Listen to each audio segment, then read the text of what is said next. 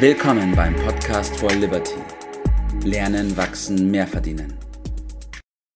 Einen wunderschönen guten Morgen, Bert. Guten Morgen, Tobias. Grüß dich. Wir haben heute unsere 200. Episode und dafür habe ich mir ein besonderes Thema ausgesucht. Und zwar sprechen wir, oder der Titel heißt, Hast du starke Partner? Aber bevor wir auf die Partner eingehen, ob sie stark sind oder nicht, will ich erstmal eine Geschichte erzählen. Und zwar hat mich das schockiert und dich hat es auch schockiert werden. Und zwar hat die Pia erzählt, dass sie im Studium die Situation hatte, dass sie ja natürlich auch mit vielen Menschen zu tun hatte, auch mit ähm, Professoren, Studierenden, mit anderen Unternehmen. Und zu mir dann gesagt hat, Tobi, ganz ehrlich, ich habe keinen Plan, warum ich hier überhaupt Beziehungen aufbauen sollte. Ähm, was will ich denn danach mit den Leuten noch? Und das bedeutet im Endeffekt ja auch, dass sie nicht mitbekommen hat im Studium, dass es überhaupt wichtig wäre, sich darum zu kümmern, Partnerschaften zu bilden, Bert. Ich bin fassungslos. Das kann doch nicht wahr sein. Als du das Thema gesetzt hast, hast du starke Partner, ist ja klar, Partner braucht man. Es geht also, das implementiert ja diese Fragestellung äh, automatisch. Äh, es geht nur darum, was für Partner, besser natürlich starke Partner. Und das schien mir, bis du mir diese Geschichte jetzt erzählt hast, äh, allseits Konsens zu sein, dass der Mensch zum Alleinsein nicht äh, geboren äh, ist. Und ohne andere, so bin ich auch nach wie vor überzeugt, äh, geht äh, der Mensch ein wie eine Primel. Das, das mhm. Äh, braucht er wie die Luft zum zum Atmen. Es geht also im Kern doch nur darum, also ich halte das für den größten Blödsinn aller Zeiten, was, ich, was du da gerade erzählt hast, also ich bin fassungslos. Ja. Es geht doch im Grunde nur darum, die, dass das richtig und wichtig ist, Partner zu haben. Und ja. wie sagt man so schön, Augen auf bei der Partnerwahl. Ja? Richtig, ja. Also es geht erstens äh, Partner ja, äh, aber vor allen Dingen geht es dann um die Richtigen. Das, das scheint mir doch die Frage zu sein. Also hacken wir das einfach ab und äh, es gibt ja auch Blödsinn, der auf Universitäten erzählt wird. Äh, lassen wir es einfach dabei. auf jeden Fall. Ja, lass uns auf die richtigen Partner konzentrieren, Bert. Der eine Partner ist ja nicht für jeden der richtige, oder? Äh, ja, es gibt ja verschiedene Partnerschaften. Also äh, ja, müssen ja über den privaten Bereich reden. Äh, das ist bekannt, dass ein starker Partner, Lebenspartner sehr entscheidend ist. Aber auch der Freundeskreis ist sehr wichtig. Alle, die um uns herum sind. Äh, als Angestellter hat man automatisch gewisse Partner. Das sind die Kollegen, ist der Chef und die Kundschaft und so weiter. Aber ich wollte mich heute mal äh, primär auf äh, den Unternehmer äh, konzentrieren, ja. und zwar hier auf den kleinen und mittelständischen Unternehmen, also die Betriebe, die alleine oder mit fünf oder zehn oder zwanzig Leuten unter, unterwegs sind. Und was Partnerschaft für die bedeutet, das ist nämlich ungleich schwieriger als im privaten Bereich oder als Angestellter. Und es ist vielen nach meiner Beobachtung gar nicht so klar, wo die Probleme äh, dort liegen. Und die Armen, ich sag mal mhm. ganz bewusst, weil ich ganz sicher bin, dass es so ist, die armen Unternehmer, die wissen nicht, äh, wo ihnen der Kopf steht.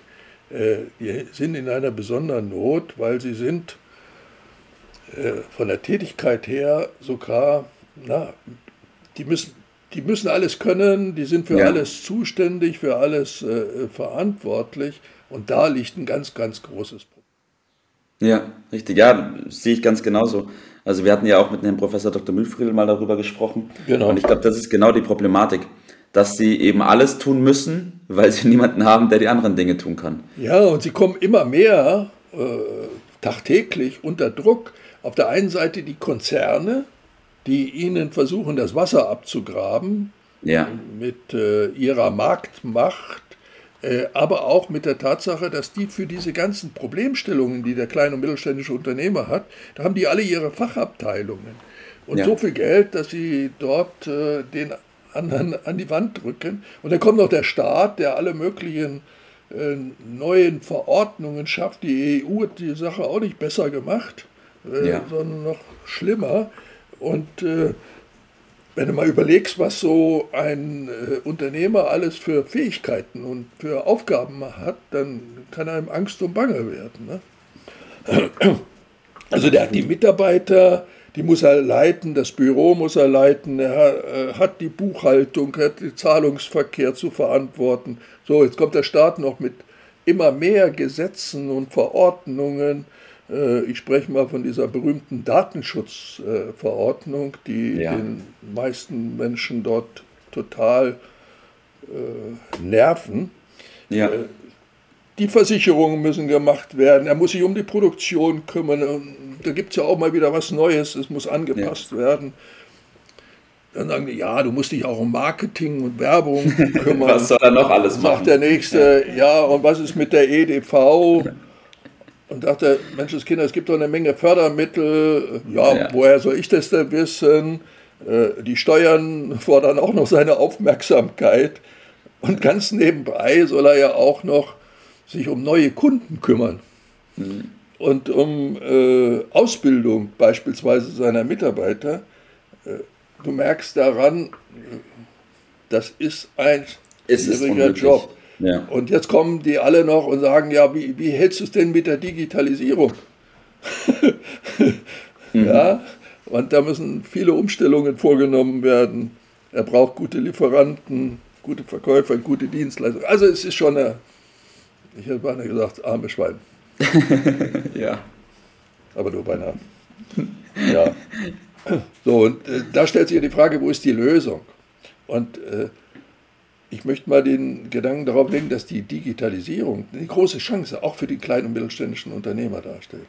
Nicht, weil er jetzt auch noch das machen muss, sondern weil es für die äh, angeführten Aufgabenstellung äh, durchaus Möglichkeiten gibt, das ja. anders besser äh, zu machen, indem man bestimmte Dinge auch mit Hilfe der Digitalisierung äh, von anderen machen lassen kann, von Partnern machen lassen kann. Das heißt, die Digitalisierung vielleicht so gar nicht geht.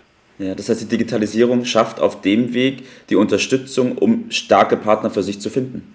Unbedingt, unbedingt. Mhm. Und das wird von vielen nach meiner Beobachtung noch gar nicht äh, gesehen. Und äh, da gilt es halt, die richtigen äh, Partner zu finden, aber das ist leichter gesagt als äh, dann ähm, in der Praxis umgesetzt. Denn es bieten sich vielleicht Einzelne an, die sagen, ja, das nehme ich dir ab, aber äh, nach was wählt er die aus? Richtig, was sind ja? denn die Kriterien, wie ich den starken Partner finde? Geht es nach Namen, ja, oder nach einem Prospekt? Ist das ein schicker Prospekt oder haben die eine nach schicke Logo. Logo oder Webseite oder nach der Nasenspitze? Äh, das ist gar nicht so einfach, das festzustellen. Also die, nach meiner Überzeugung äh, ist das Entscheidende, dass dann ja, Werte dort auch vorhanden sind, wie Ehrlichkeit, Zuverlässigkeit, Beständigkeit, aber die kann man nicht so ohne weiteres anhand vom Papier äh, äh, feststellen. Also, die Lösung liegt in einem Vertrauensnetzwerk, wo man weiß über die Empfehlung, da bist du richtig äh, aufgehoben. Und äh, in diese Richtung gehen auch unsere Maßnahmen in der Unterstützung, nämlich im äh, über das Liberty-System ja. Leute zusammenzubringen, die bestimmte Werte teilen, das auch zu checken, sodass diejenigen, die dazukommen, sich darauf verlassen können. Ja, ja richtig. Und diesen ganzen Prozess äh, abkürzen, das spart unglaublich viel Zeit und natürlich ja. Geld äh, bei der Sache. Das ist der Ansatz, um den es geht. Weil einen starken Partner macht er nicht nur aus, dass er seine Arbeit gut machen kann, sondern auch, dass er die Werte, die ich habe, auch vertritt. Dass man das da auf einem Nenner ist, und weil das die Basis das, dafür ist. Jawohl. Das steht ihm nicht auf der Stirn geschrieben, das muss man mhm. durch andere erfahren. Da muss man dies miteinander austauschen und das nennt man Netzwerk. Beziehungen, ja, teilen. Das, darum geht es letztendlich. Und das haben wir organisiert und das empfehlen wir demzufolge. Deshalb lautet äh, dann mein Tipp, äh, sich das zunutze zu machen. Und das kann man heutzutage, können wir das äh, gut organisieren, weil uns die technischen Möglichkeiten dafür zur Verfügung stellen. Und dann kann man das für übersichtliche Kosten äh, bereitstellen, was sonst gar nicht so echt möglich wäre. Also man kann diese positiven Verbindungen miteinander teilen, ja. nämlich Gleichgesinnte, die die gleichen Werte verkörpern. Ja. Das checken wir vorher. Das nennen wir ein Vertrauensnetzwerk. Und deshalb lautet mein Tipp, sich da einzukoppeln. Mhm. Mit Netzwerken geht alles viel besser. Und über Beziehungen schimpfen nur diejenigen, die keine haben. So ist es, Bert. Und ich hake dann auch ganz kurz ein, sich dort Partner zu suchen, wo man selbst nicht die Kompetenz hat, damit man sich selbst auf seine Kompetenz konzentrieren kann. Das ist die Lösung. Wunderbar, Bert. Danke, dass wir über dieses Thema gesprochen haben. Also bitte im Kopf behalten, Partnerschaften ja, starke Partnerschaften auf jeden Fall. Gibt es bei uns im Liberty Club, können wir gerne mal darüber sprechen. Und in diesem Sinne wünsche ich dir heute noch einen wunderschönen Tag, Bert. Mach's gut, ciao. Das war's für heute. Vielen Dank, dass du dabei warst, dass du eingeschaltet hast und vergiss nicht, uns einen Kommentar hier zu lassen und unseren Kanal zu abonnieren. In diesem Sinne, bis zum nächsten Mal und dir einen schönen Tag.